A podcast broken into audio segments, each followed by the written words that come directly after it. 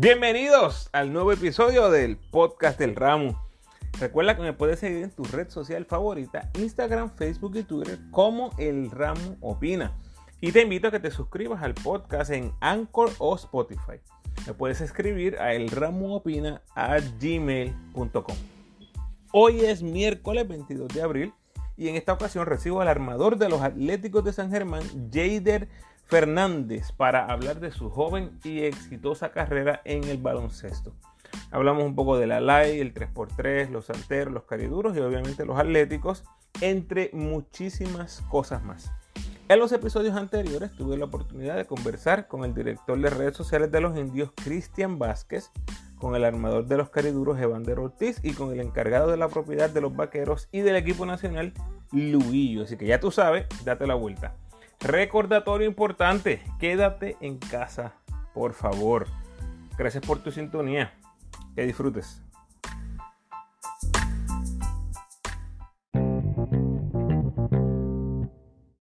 En esta ocasión me siento privilegiado en recibir en el podcast al dos veces campeón de la Light, estrella en el 2019 con los Cariduros, medallista centroamericano y panamericano en el 3x3 y armador de los Atléticos de San Germán, Jader Fernández. Bienvenido, Jader. Saludos, saludos, muy buenas tardes a todos. Un placer para mí estar aquí el día de hoy. Qué bueno, gracias. Me imagino que has hablado de esto antes, pero personalmente nunca he escuchado la historia. Cuéntame de ese nombre tan singular que tiene, Jader. siempre, ese nombre, siempre, toda mi carrera, toda mi vida me, pues, le ha causado curiosidad a las personas y, ha sido un dilema con, para, para poder explicar mi nombre. Pero sí, este fue un nombre que escogió mi madre, este, ya que hay un, un amigo de la infancia de ella, este, su mejor amigo, tenía, tenía ese nombre y había salido de un, de un jazzista que se llama Carl Jader. Y, viene de ahí de, lo que es el jazz, ella siempre le gustó el nombre y dijo que, su primer hijo le iba a poner ese nombre y pues aquí así fue que surgió el nombre. Muy bien. Bueno, Jader, esto que estamos viviendo de la pandemia me ha dejado pensando en lo que eras como esta. Vamos a hacer un ejemplo hipotético aquí. Si ya no tuviéramos baloncesto, cero, Jader, no hay básquet, se acabó. Y solo puedes jugar deportes de uno contra uno. ¿En qué jugaría? De uno contra uno. No puede ser básquet. Pues probablemente sería atleta. Ok. Este, fondismo, en pisticampo, algo así, fondismo o velocidad, cualquiera de las dos. ¿Qué tal este ping-pong, ajedrez, tenis, algo así?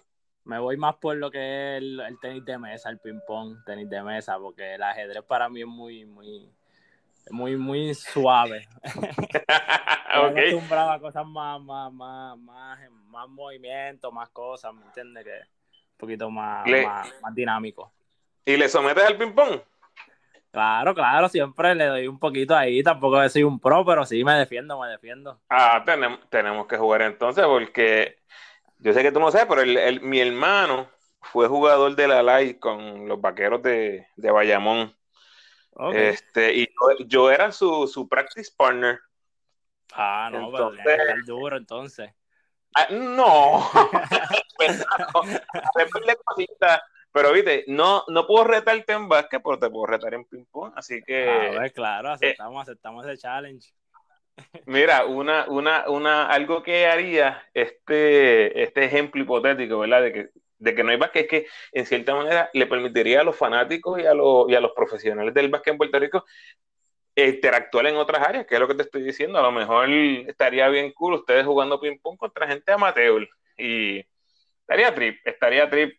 Pues decir, le gané, un pro, le gané un pro como Jaden.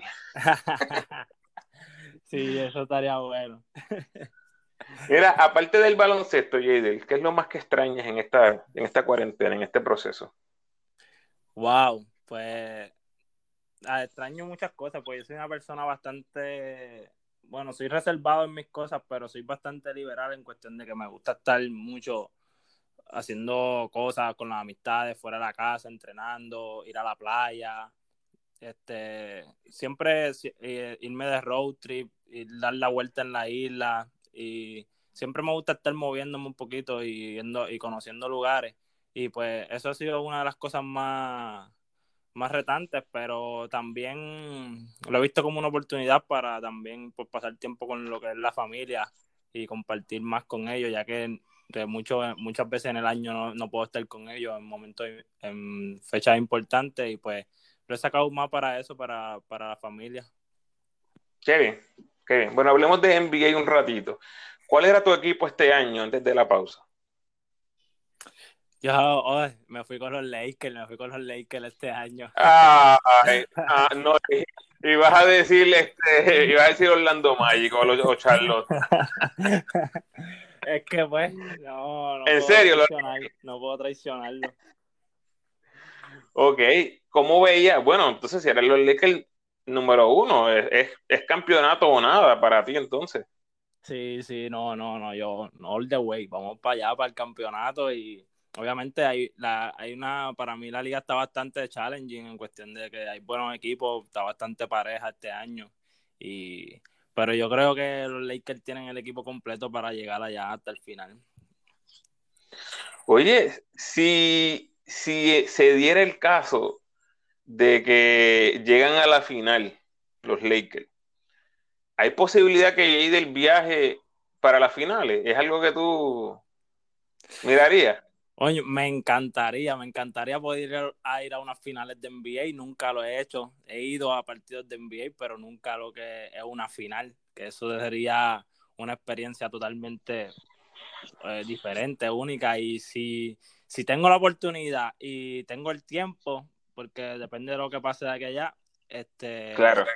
pues sí, me encantaría poder ir, me encantaría poder ver una final ahí en vivo, ver a los Lakers, a LeBron James ahí de frente. ok, dos cositas entonces con eso. Lo primero es que prepares la billetera porque te van a salir en par de pesos. Esa es una. Ah, eso sí, eso sí, eso no falla. no, no, papi, yo, yo no sé si tú has visto esos tickets, pero para ver los Lakers eso es otra cosa. Y lo segundo que te iba a decir es que tienes que traerte la raqueta de ping-pong, porque yo vivo aquí en el sur de California, estoy a nada ahí del Staple, así que Ah, Ese va a ser el momento en que hacemos el challenge. Ahí, está. Ahí vamos a hacer el challenge de tenis de mesa. Frente a la estatua de Maggie Johnson. Vamos a ir ahí a hacer, el challenge. Bueno, eh, tuviste una destacada carrera en la Universidad del Turabo, eh, con jugadores que se convirtieron eventualmente en estrellas del BCN como Ismael Romero y Yarrel de Jesús. Quedaron campeones de manera invicta en el 2014. Te pregunto porque no sé, ¿es algo que había sucedido anteriormente en la ley? Este, creo que no, creo que no había, todavía nadie había ganado invicto en lo que es completamente lo que es la ley y, además nosotros tuvimos el, año entero, como quien dice, eh, ganamos lo que fue el chicharrón, la ley y todo invicto. Yo creo que, que no ha habido un equipo, sí han habido equipos que han ganado varios años. Nosotros hicimos lo que fue el back to back y yo creo que hay equipos que sí han ganado dos o tres años corridos consecutivos, pero invictos no creo. Ok, ¿cuál fue el mejor equipo que enfrentaste en la live? O, tal vez el, el, equipo más cercano que estuvo de ganarle en esa temporada que acabaron invictos. Wow, este siempre están las guerras, siempre están las guerras de así intercolegiales, pero yo creo que la universidad más, más, más fuerte, más challenging entre, todos los años universitarios que tuve fue lo que fue la Universidad de Puerto Rico, la UPI. Y creo que siempre tenía un gran equipo, siempre tenía un, buen equipo. Mis primeros años estaban súper bien, tenían, estaba Héctor Maldonado, lo que era Chavito, Michael, Esteban Cordero. Eran muchos, muchos tipos talentosos que de nombre también, que muchos han llegado a la liga y otros no han llegado por, por, pues, por otras situaciones. Pero creo que, y además de, además del equipo que tenían, el coaching que tenían, lo que es Dani, Dani Ortiz, para mí es un gran coach, siempre me dirigió a mí en las categorías menores, me enseñó mucho y siempre estaban bien dirigidos, un equipo bien defensivo y creo que sí, fue el equipo más challenging porque siempre te retaban a sacar lo mejor de ti de todos los días que jugaban en contra. Los gallitos, los gallitos. ¿En, ¿En, algún momento pensaste probar el baloncesto colegial en Estados Unidos? Pues fíjate, antes de, de entrar, de quedarme definitivo en el Turabo, ese primer año yo salí, me gradué de high school. Yo tenía, yo había hablado, yo tenía una oferta de División 1 con Jacksonville University en la Florida. Y pues tuve la comunicación con ellos. Lo que pasa es después con el tiempito pues perdí un poquito la comunicación. Yo para el momento pues no sabía mucho inglés y pues mi familia estaba tratando lo más que podía, pero pues perdí la comunicación, me tardé un poco. Ellos ya firmaron otro GAL y a última hora pues decidí quedarme aquí en Puerto Rico y pues me quedé en la Universidad del Turabo, que gracias a Dios pues tuve unos buenos años ahí. Muy bien.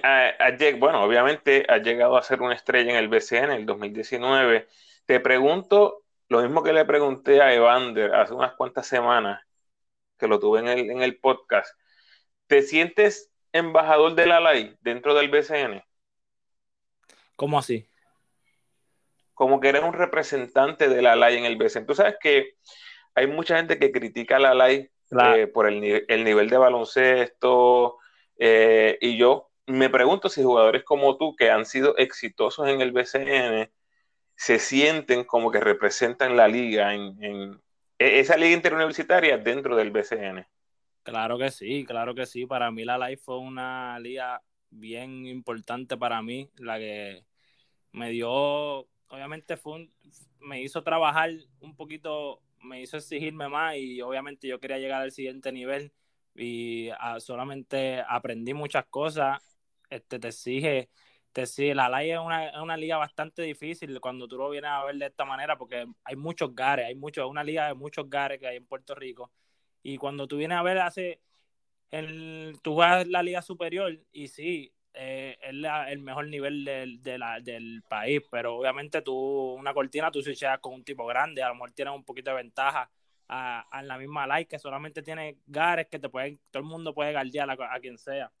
Y para mí, yo, yo puedo decir que yo sí, soy embajador de aquí de la liga y, de todas las ligas de Puerto Rico, porque las he jugado todas desde los, mm. tres, desde los tres años. He jugado aquí en Puerto Rico, me he desarrollado aquí, todo mi juego se ha desarrollado aquí en Puerto Rico, que, que sí se puede, ¿me entiendes? No solamente he ido a jugar a Estados Unidos, he jugado torneos en Estados Unidos, pero nunca tuve la oportunidad de, de, estar jugando allá, qué sé yo, en una escuela o de quedarme un año entero y, pues todo mi juego se desarrolló lo que fue aquí en Puerto Rico, en los clubes de Bucapla, en, en, la LAI, en todo, todas esas ligas de aquí de Puerto Rico y creo que pues soy un embajador de lo que es la liga, la LAI y todas las ligas en Puerto Rico.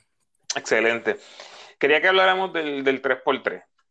Eh, ¿Cómo empiezas en esa faceta, en esa área? ¿Y quién, quién te introduce el 3x3 en Puerto Rico?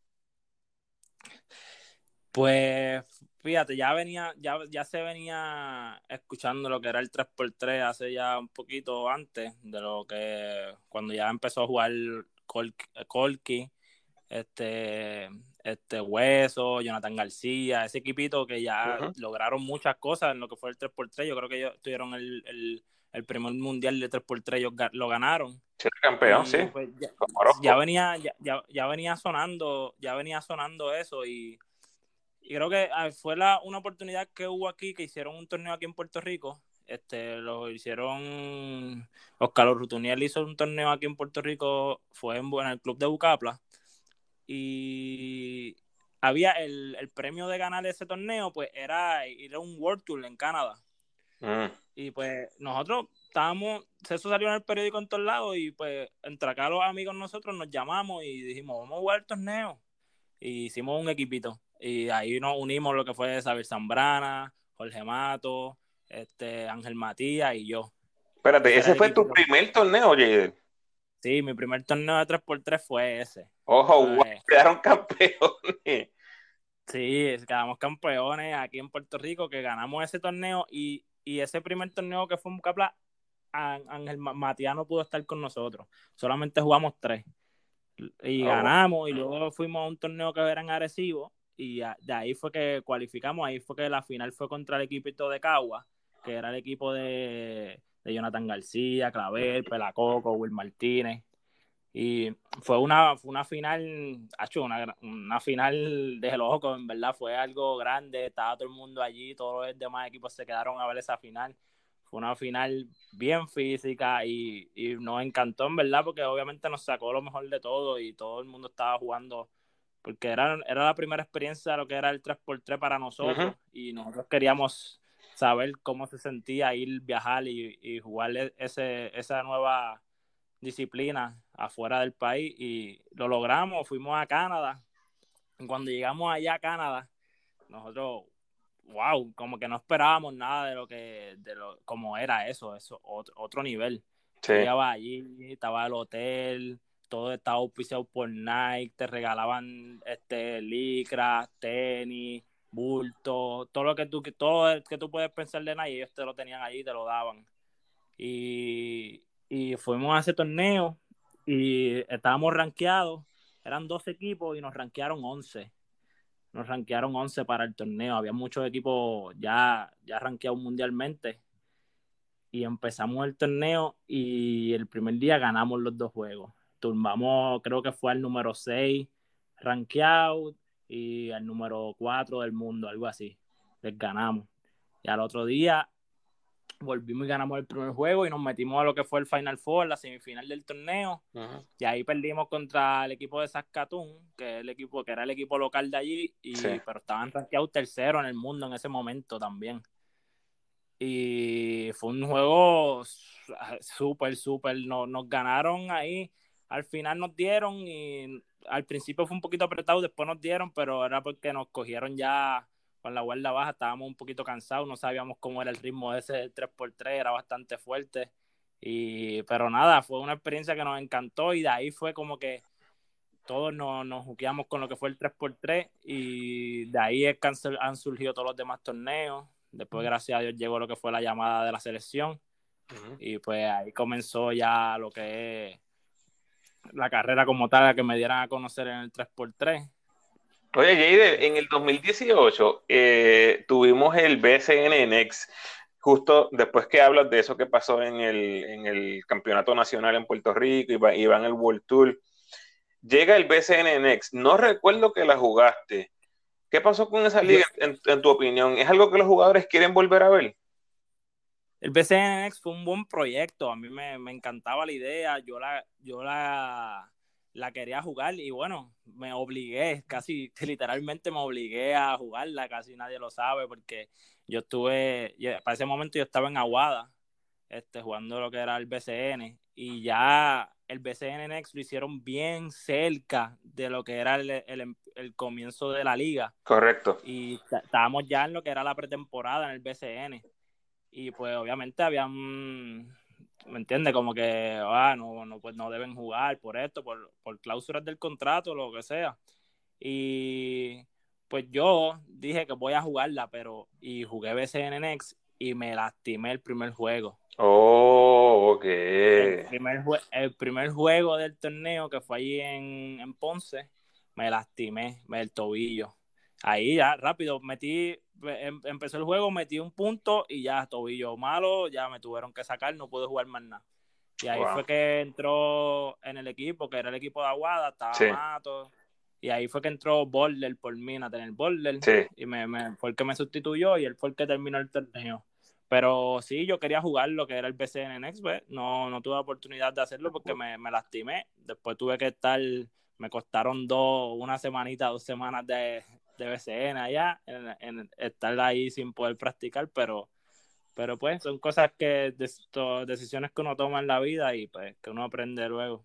Claro, y mencionaste el Baja Barranquilla, 2018 ganas oro con Erazo, con, con Clavel y con Kiko Matías, y luego el 2019 ganan la plata con el mismo grupo pero llega el clasificatorio al Mundial, el clasificatorio al Mundial en San Juan, que terminan invictos con 4 y 0. Puerto Rico estaba bien pendiente a eso, tenías a Pelacoco, Clavel, Ángel Matías y tú. Se llevan el torneo invictos, clasifican al Mundial. Un feeling sobrenatural, sin duda alguna, lo has mencionado un montón de veces en entrevistas y todo. Ahora, explícame algo, por favor, porque algo que no entiendo. Tú sabes que en las prácticas de un equipo regular, casi siempre se juega eh, en las prácticas los del banco contra los regulares, 5 para 5, lo que sea. ¿Cómo rayos hacen ustedes en el 3x3? ¿A, quién rayos tú galdeas en un 2x2 con Pelacoco, con Gilberto Clavel y Ángel Matías? pues mayormente, las prácticas mayormente en el 3x3 son un poquito más de eh, read and react, como que mayormente, obviamente trabajando tu juego individual, lo que son, trabajar lo que son los spacing en la cancha para tener el espacio para poder atacar, relocalizar. Y mayormente esas son las cosas que trabajamos, un poquito el, el, el skill, el juego, las herramientas que vamos a utilizar en el juego. Luego trabajamos lo que las relocalizaciones, cómo nos vamos a estar moviendo y siempre al final pues terminamos implementando una que otra jugada especial, ¿me entiendes? Para momentos cuando ya el juego está este, parado, pues empezar con, con una jugada, lo que, lo que son, aquí se trabaja mucho con, con las cortinas, pick and flare, pick and pop y, todo lo que tenga que ver con, con los picks, este, eh, hacer cortinas fuera de la bola, todo eso y, y cuando queremos jugar, pues en contra, obviamente, pues no podemos jugar, no podemos jugar uno para uno a veces, dos para dos, pero cuando queremos jugar a alguien, pues siempre buscamos un equipo que quiera foguear con nosotros, siempre formamos así la oh, un equipo y pues fogueamos con ellos, así a puertas cerradas y nos mantenemos ahí eh, con ellos, eh, pues preparándonos para lo que es el torneo.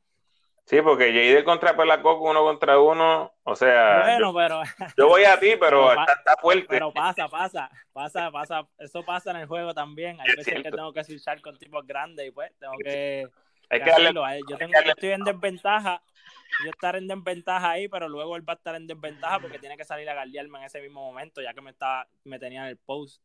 No, y si te postea hay que darle el palo, olvídate de eso. Olvídate de eso. Oye, en tu opinión, Pelacoco, lo que vimos de, de Pelaco con el 3x3 y lo que hemos visto a través de los años. ¿El mejor jugador de 3x3 en Puerto Rico?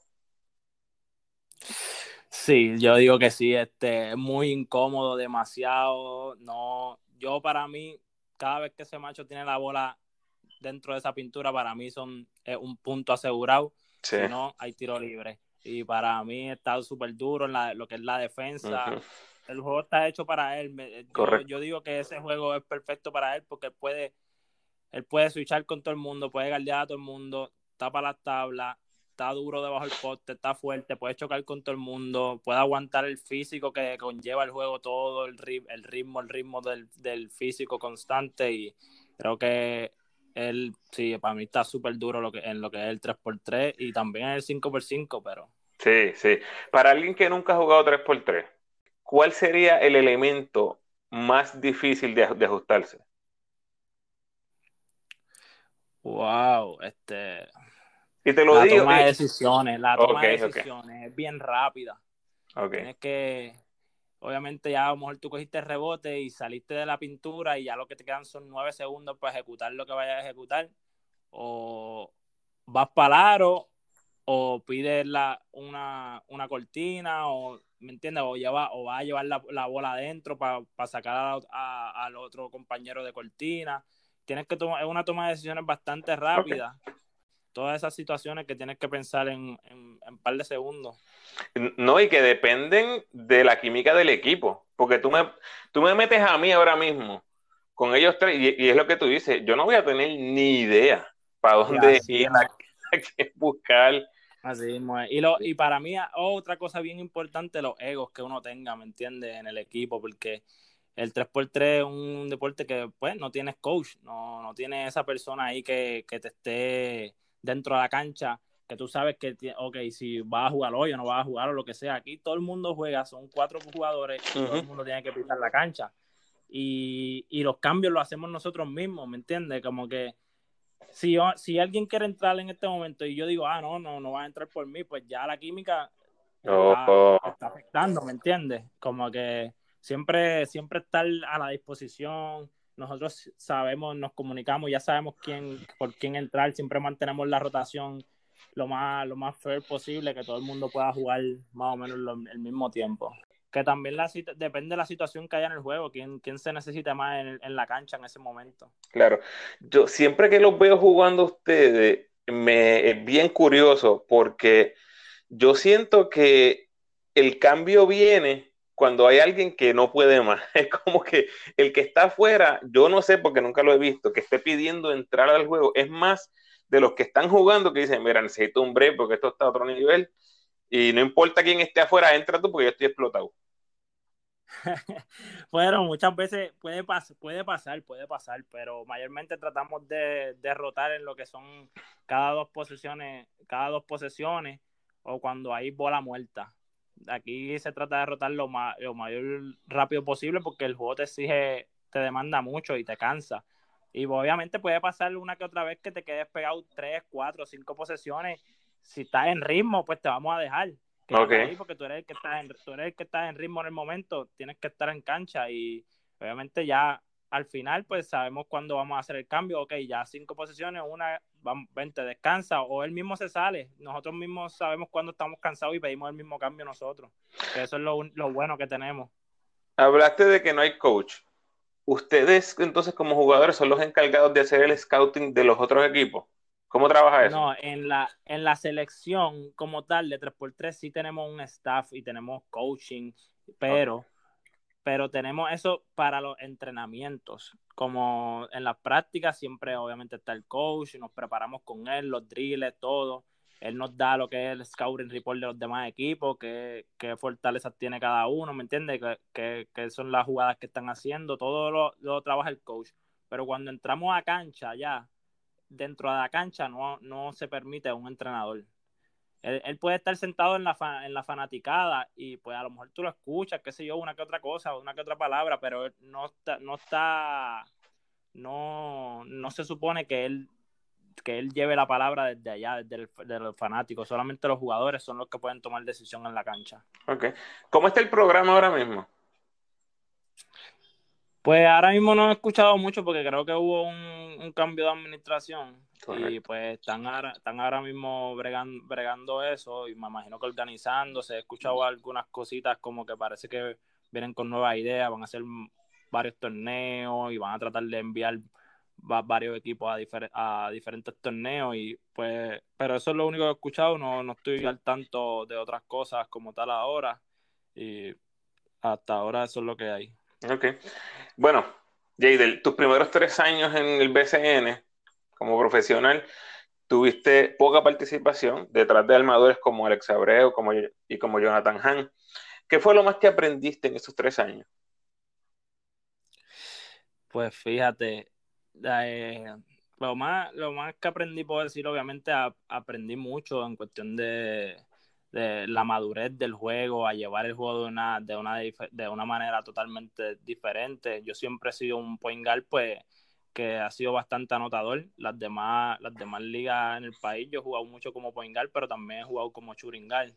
Y pues aprendí mucho lo que fue el, el, el pace del juego, como que cómo calmar más el juego, cómo tomar mejores decisiones, que qué tiros, qué tiros tomar, qué tiros son malos, y el tiempo, jugar con el tiempo en el reloj y todas esas cosas.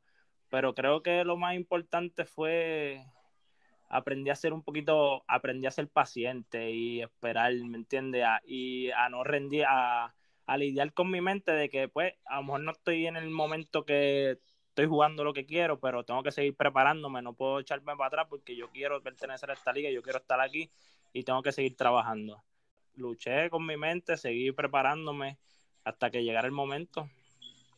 Muy bien, y llegó, eventualmente iba a llegar. Eh, oye, iba a preguntarte algo. En el 2017 se da un fenómeno bien, bien curioso, y es que Gary Brown llega a la liga después de estar un tiempo eh, sin participar y queda MVP del torneo. ¿Qué significó eso para los armadores jóvenes del país como tú? Wow, que para mí que Gary ganara el MVP fue algo pues sumamente grande y, que uno se siente sumamente orgulloso porque es alguien que yo he visto toda mi vida, ¿me entiendes? Yo, yo he jugado con él, hemos estado en el mismo club, venimos del mismo club, de lo que es del, club de Bucapla. Creo que muchos de los pingares que hay en la liga hoy en día vienen de ahí, de las raíces de Bucapla, con Estuvimos con Luis Wichi Ruiz, todos salimos de las manos de él, la mayoría, lo que Ángel Rodríguez, Gary Brown, yo, Javi González, Andrés Torres, muchos, muchos otros que a lo mejor tampoco están en la liga, pero otros que, a lo mejor ahora mismo no me, no, no me viene el nombre a la mente, pero sí hay más. Y, y para mí fue un gran, algo que, que, que, no, que impulsa a todo el mundo más, que sí se puede, ¿me entiendes? Que alguien que vino totalmente de aquí también, como todos nosotros, porque él la jugó todas también aquí en Puerto Rico, Gary. La jugó todas las ligas que hay en Puerto Rico la ha jugado. Este, Little Lads, ACB, eh, juvenil, novicio, eh, lo que es high school. Lo único que no jugó fue el nivel universitario, que estuvo ahí en Estados Unidos, pero salió de, salió de aquí, salió del patio y eso es algún mensaje que, que se le manda a todos los demás chamacos de abajo que sí se puede, que, alguien de aquí lo logró y, que hay que, hay que trabajar para eso. Eso es así. Bueno, en 2019, Jadel, llegas a los cariduros de Fajardo. ¿Cómo recibes esa noticia de que ahora vas a ser un cariduro, ya no eres un santero? Pues, wow, esa, esa noticia yo la recibí en último momento. Yo no sabía nada, yo no me había enterado de nada. Yo me había yo sé que yo, yo sí me había preparado súper super bien para ese año. Yo era mi tercer año de, en Aguada ya.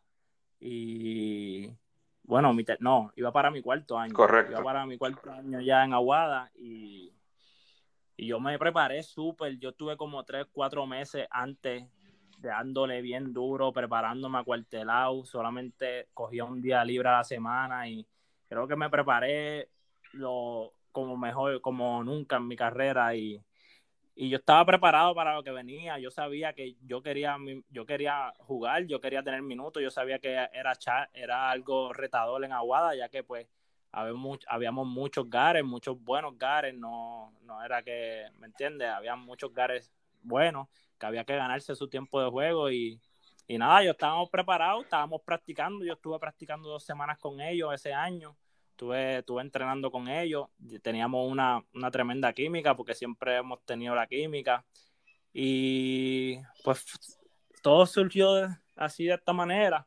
Yo estoy en una práctica un sábado creo que fue y ahí como que me, que me, me dicen como que pasara por la oficina para hablar unas cosas y, y cuando llego, pues yo no estoy al tanto de nada. Yo pienso que a lo mejor vamos a hablar algo de, qué sé yo, del contrato de apartamento, lo que sea. Este, y ahí fue que me dieron la noticia, como que, este, mira, como que va a haber, te, vamos a prestar en vía, vía préstamo, va a ir para, va a caer en Fajardo por, por el cambio de Ricky Sánchez, algo así.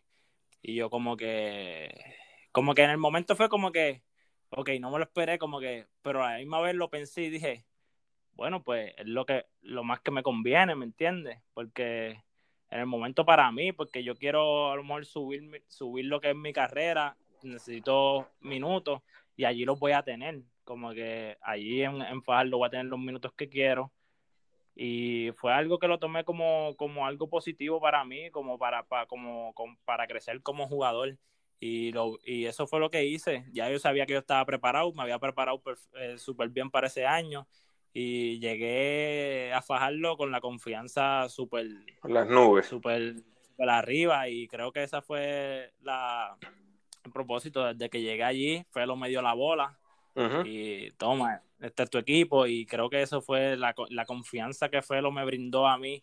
Eh, fue sumamente clave, siempre estaba encima mío, diciéndome como que lo que debía hacer, las cosas que, podía mejorar y siempre me dio la confianza de, poder llevar el equipo y creo que eso fue algo muy sumamente clave para mí. Que hablaba con Evander, me decía que Felo Rivera les dijo al inicio, mira gente, son nueve equipos y nos dan a llegar al décimo. Yo creo que esa fue la motivación. Así mismo es, así mismo es. Cuando comenzamos era cuando comenzamos el año nadie creía en nosotros, todo el mundo, nadie nos ponía a, ganar juegos, uno que otro juego si acaso. Y eh, como él mismo dijo, así mismo, podían haber nueve equipos, nos ponían diez a nosotros y pues pudimos demostrar que sí podíamos, que, que pertenecíamos a la liga y que hay mucho talento joven en el país que sí que puede que pueden estar a, ese mismo nivel y pueden demostrarle en esta liga. Y como mencionaba, tuviste la oportunidad, estabas preparado, fuiste líder en minutos en el equipo, líder en triple, segundo en asistencia, tercero en puntos, cuarto en robo, jugaste los 36 juegos, o sea, estableciste nuevas marcas en prácticamente todos los renglones estadísticos en tu carrera. lo que había sido el 2018 participando en el, race, en el Racing Star Game del juego de estrellas, al 2019 entras al juego de estrellas real. Cuando empezaste, dijiste que te estabas preparando, que ya estabas listo.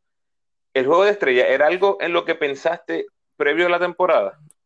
Nunca, no te voy a mentir, nunca pensé en eso, nunca pensé en, estar en el juego de estrellas. Yo lo que estaba pensando mayormente era en, que ya quería jugar, quería tener minutos y quería demostrar que yo sí podía estar ahí, ¿me entiendes? Yo sí pertenecía a la liga y, eso era mayormente lo que yo me preparé para llevar a un equipo, además de, de como yo personal, poder llevar un equipo y darle victoria a un equipo, porque obviamente tú puedes, a lo mejor yo puedo prepararme súper bien y meter 20 todas las noches, pero mi equipo no está ganando y ese no, es el propósito tampoco, sino que trabajar con tu mente, aparte de tu preparación para poder llevar un equipo.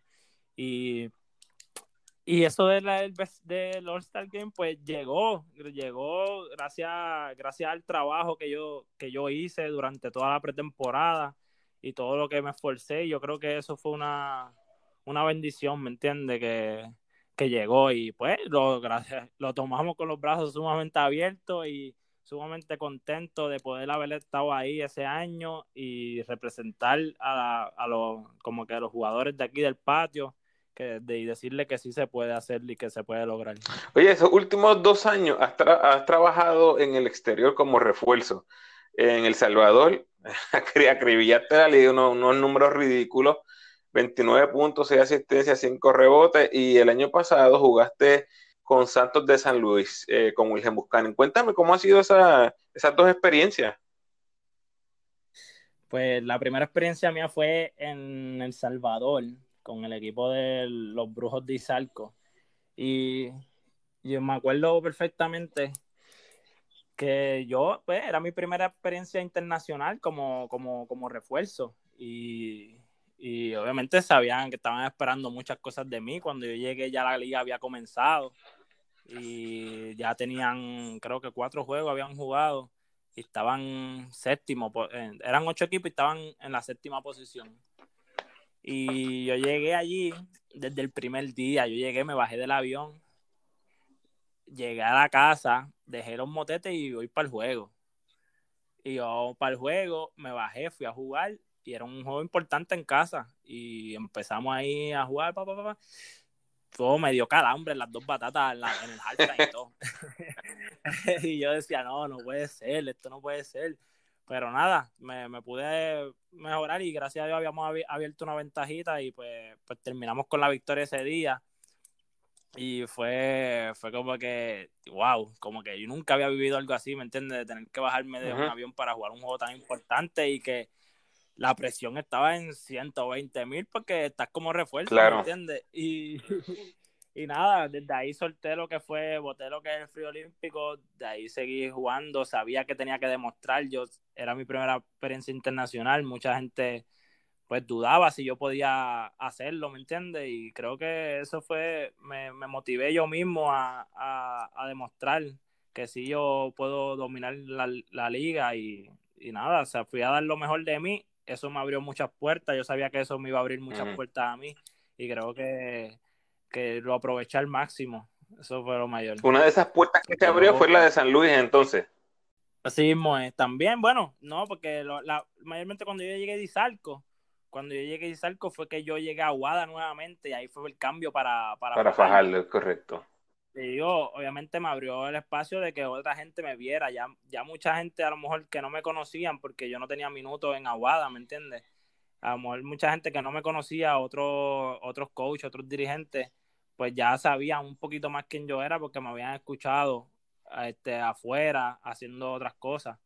Y pues, pues gracias, a lo mejor por eso fue que llegó la oportunidad de fajarlo también, ¿me entiendes? Mm y se presentó la oportunidad de fajarlo y gracias a la temporada que yo estuve en, que tuve en fajarlo pues surgió lo de México y obviamente el coach era boricua Wilhelm Muscanen que él, me conoce de años estuvo conmigo en, en lo que fue lo, en Aguada de asistente luego luego ahora pues tuvo su con su carrera de dirigente y pues me dio la confianza plenamente, creo que él fue, él pensó en mí, me llevó para, para allá, para México, y creo que tuvimos, no a lo mejor el mejor comienzo que como esperaba, como, como de eso, pero, pero sí tuvimos un buen comienzo en la liga, la liga es una liga bastante fuerte, bastante heavy en cuestión de, de todo, la liga está, el nivel es bueno, y los viajes son otra cosa, hay que viajar bastante hay que viajar bastante,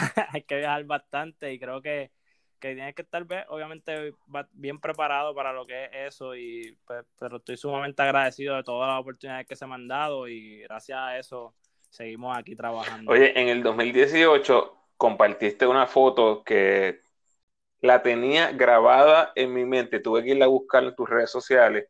Escribiste, trabaja hasta que tus ídolos se conviertan en tus rivales. Tuviste tres años de tu carrera. Sí, enfrentando a Carlos Arroyo. ¿Qué pasa? La despedida oficial de Carlos Arroyo fue en el Juego de Estrella del 2019. Tú anotas 25 puntos, Arroyo 13 puntos y 21 asistencias. Probablemente los jugadores más, más destacados en ambos equipos. Lo que pareciera es el último capítulo en el libro de Carlos Arroyo en el BCN, posiblemente tu primer capítulo eh, en tu libro. ¿Cómo viviste esa última experiencia con Arroyo y qué significó para ti esa despedida?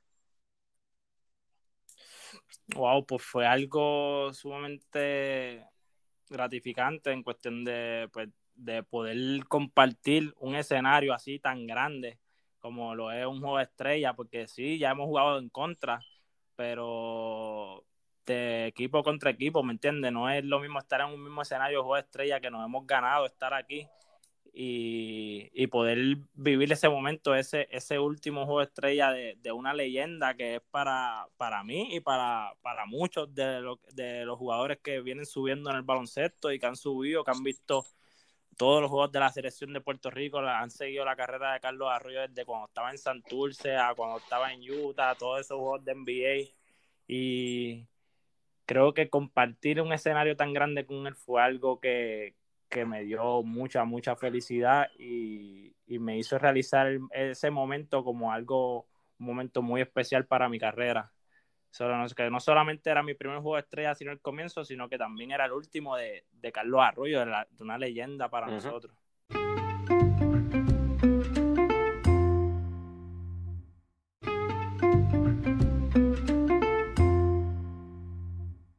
Bueno, Jay, del 2019, ya lo hablamos eh, bastante, te mueves a Fajardo y resulta que el equipo en el que tú estabas, los Santeros de Aguadas, quedan campeones, tu equipo por los primeros tres años.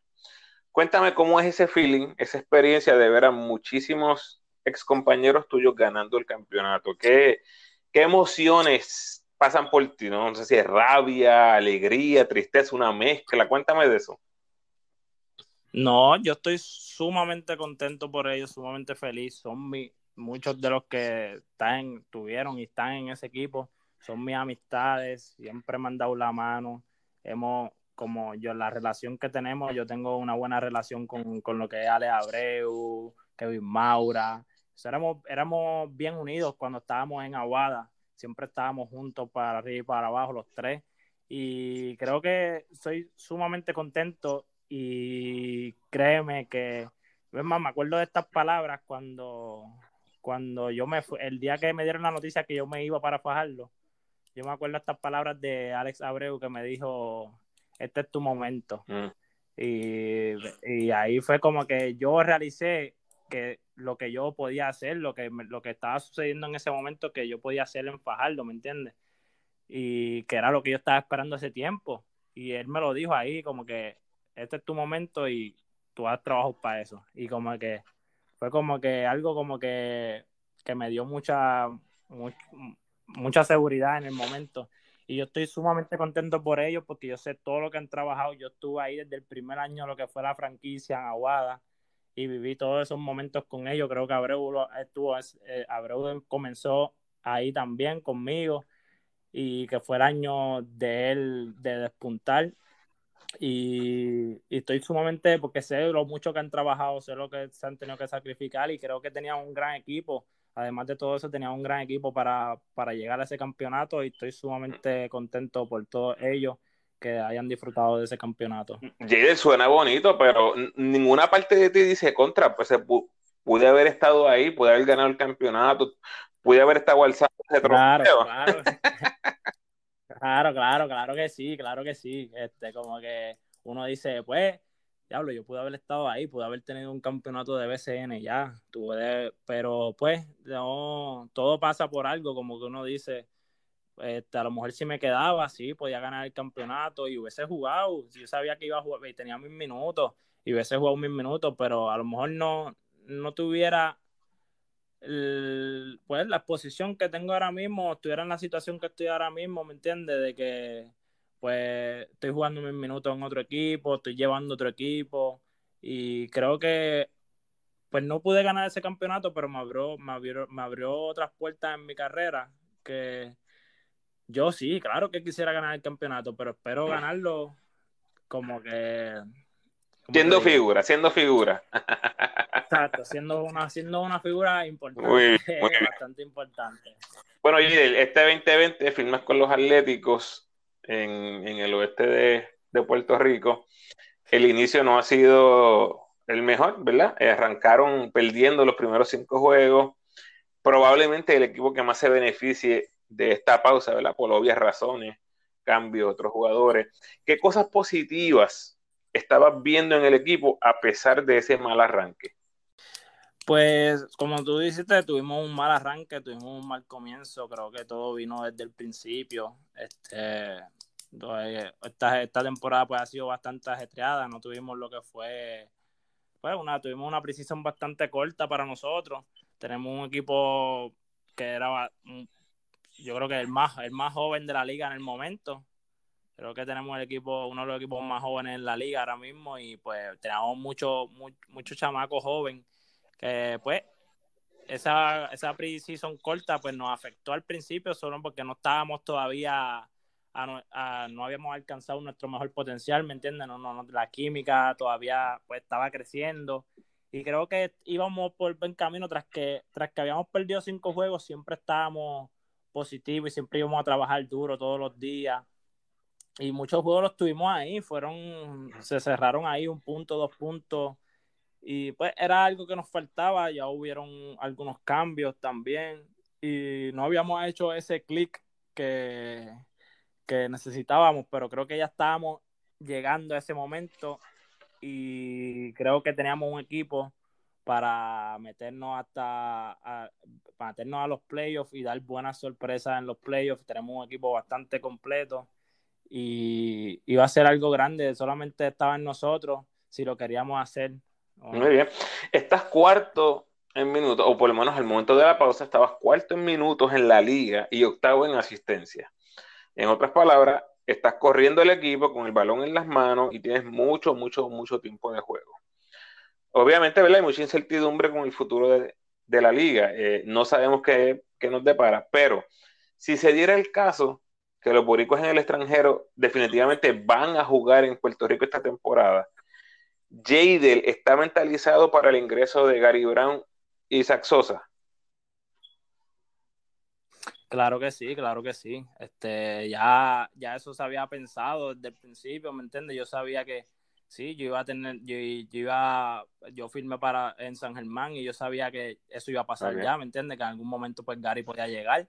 Y nada, estamos sumamente preparados para eso y lo que queremos es ganar, ¿me entiendes? Y creo que con todo el mundo aquí en Puerto Rico, creo que vamos a tener un gran equipo y tienen que contar con nosotros para, todo. Entiendo lo que, entiendo lo que dice. Eh, mi, pregunta viene más porque originalmente eh, lo que se pensaba o se sabía es que Gary iba a llegar bien tarde. Por lo tanto, tu rol dentro del equipo iba a durar prácticamente toda la temporada regular. Entonces, que cambie ahora a que sea una temporada regular completa siendo backup, creo que cambia los muñequitos un poco, a, eso me refería. Bueno, esa, esa parte sí cambia, puede cambiar los muñequitos un poco, pero creo que nada, yo estoy preparado, ya yo tengo, estoy en otro momento diferente en mi carrera, no estoy en el mismo momento cuando yo quería ya desesperadamente jugar minutos, ¿me entiendes? Ya pues uno está buscando otras cosas, yo quisiera ganar definitivamente y creo que que entre más piezas importantes tengamos en el equipo, mejor va a ser, porque ahora mismo pues estábamos un poquito cortos de personal en cuestión de, de todo, no teníamos de Isaac Sosa, no teníamos churing, churingal mucho, Lance Tejada estaba lesionado, este, yo no tenía backup en la, en la posición, en la posición ahora mismo, porque Lance también estaba lastimado. Y creo que todas esas piezas si llegan, vamos a, a crear un buen núcleo. A Isaiah Piñero, ¿qué has escuchado? ¿Es una posibilidad o, o cómo está la cosa con, con Isaiah Piñero? Pues fíjate, este, yo de esos temas pues no sé mucho porque obviamente ya eso es este, la gerencia, ya lo que bregan eso. Yo me, yo me concentro más en lo que yo puedo hacer, lo que es dentro de la cancha, el equipo, liderar el equipo y, y pero esos temas así no, no, no, no he escuchado así nada de Isaac Piñero, sí que eh, obviamente lo que todo he escuchado que lo quiero traer, vamos a ver si está la oportunidad y nada, eso hasta el momento. Será bienvenido. Con los brazos abiertos. Mira, y Philip Wheeler, ¿qué has visto en las prácticas? Lo vimos bien poquito en los juegos que ustedes jugaron. Por favor, dinos a los fanáticos, ¿qué es lo que viene por ahí con este muchacho? Pues, wow, es un chamaco sumamente talentoso, tiene mucho talento, bien atlético, este, obviamente tiene muchas cosas que faltan por desarrollar, pero es un nene, tiene 17 años y, tiene, tiene una actitud positiva de aprender, que eso es lo más importante. Y nada, la energía que nos brinda, obviamente, él a nosotros es diferente porque es sangre nueva y, creo que, eso, que se pueden esperar muchas cosas de él en, en pronto o en un futuro, ¿me entiendes? Y es solamente la oportunidad que le den, creo que tiene mucho potencial para, para, seguir subiendo de nivel. Claro que sí. Bueno, antes que nos despidamos, Jadel, ¿qué película me recomiendas para ver en esta cuarentena? O lo mejor que has visto en Netflix. Wow. He visto, he terminado varias series, terminé la, la, última season de La Casa de Papel, está bien. ¿Ya la viste toda? Vi una película... Eso, salió ayer. Ya, yo la, no, la cuarta season, eso salió los otros días, ya y, vi una película que se llama El Milagro en la celda número 7. Y creo que es una gran película, súper buena, y está dura el mensaje que lleva. Y, y esa peliculita así también ahora estoy... He visto muchas series, pero ahora empecé a ver Peaky Blinders que la comencé a ver anoche y por ahí voy, pero, pero hay muchas cosas buenas en Netflix, hay peliculitas buenas. muy bien. Bueno, ya hice la nota El Milagro en la celda 7. Jadel, gracias por aceptar la invitación al podcast. Unas últimas palabras para todos tus fanáticos y los fanáticos de los Atléticos. Pues gracias a ti, de verdad, por tenerme aquí y nada, de poder este, dejarles saber un poquito de mí y de mi carrera a, los fanáticos y obviamente quiero darle las gracias a toda, a toda esa gente que siempre me ha apoyado desde el principio de mi carrera y me han seguido. Este, te doy las gracias y nada, que se mantengan, se mantengan safe, se mantengan a salvo, este, cuídense, vayan con, estén con su familia, este, diga que lo, que lo aman todos los días y nada, protéjanse en la casa, traten de, salir lo menos posible, solamente para las cosas necesarias, como ir al supermercado, a lo mejor si tienes que comprar algún medicamento, pero, pero que la cosa es seria y vamos a cuidarnos no solamente por ti, sino por, por, por todos los demás y todas esas otras personas que, que a lo mejor no tienen los mismos recursos que nosotros para poder defenderse en, una, en ciertas situaciones y nada, pensar en el prójimo y nada, manténganse en sus casas. Lo dijo Jader, quédate en casa. Gracias, Jader. Quédate en casa. Estamos.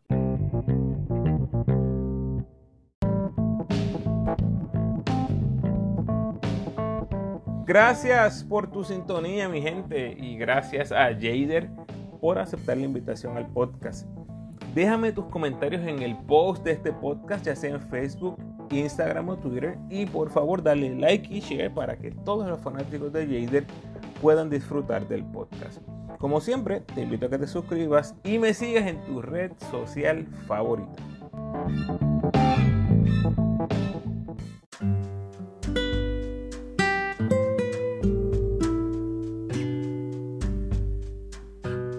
El pensamiento de hoy. Quien pone todo en las manos de Dios, verá la mano de Dios en todo. Bendiciones.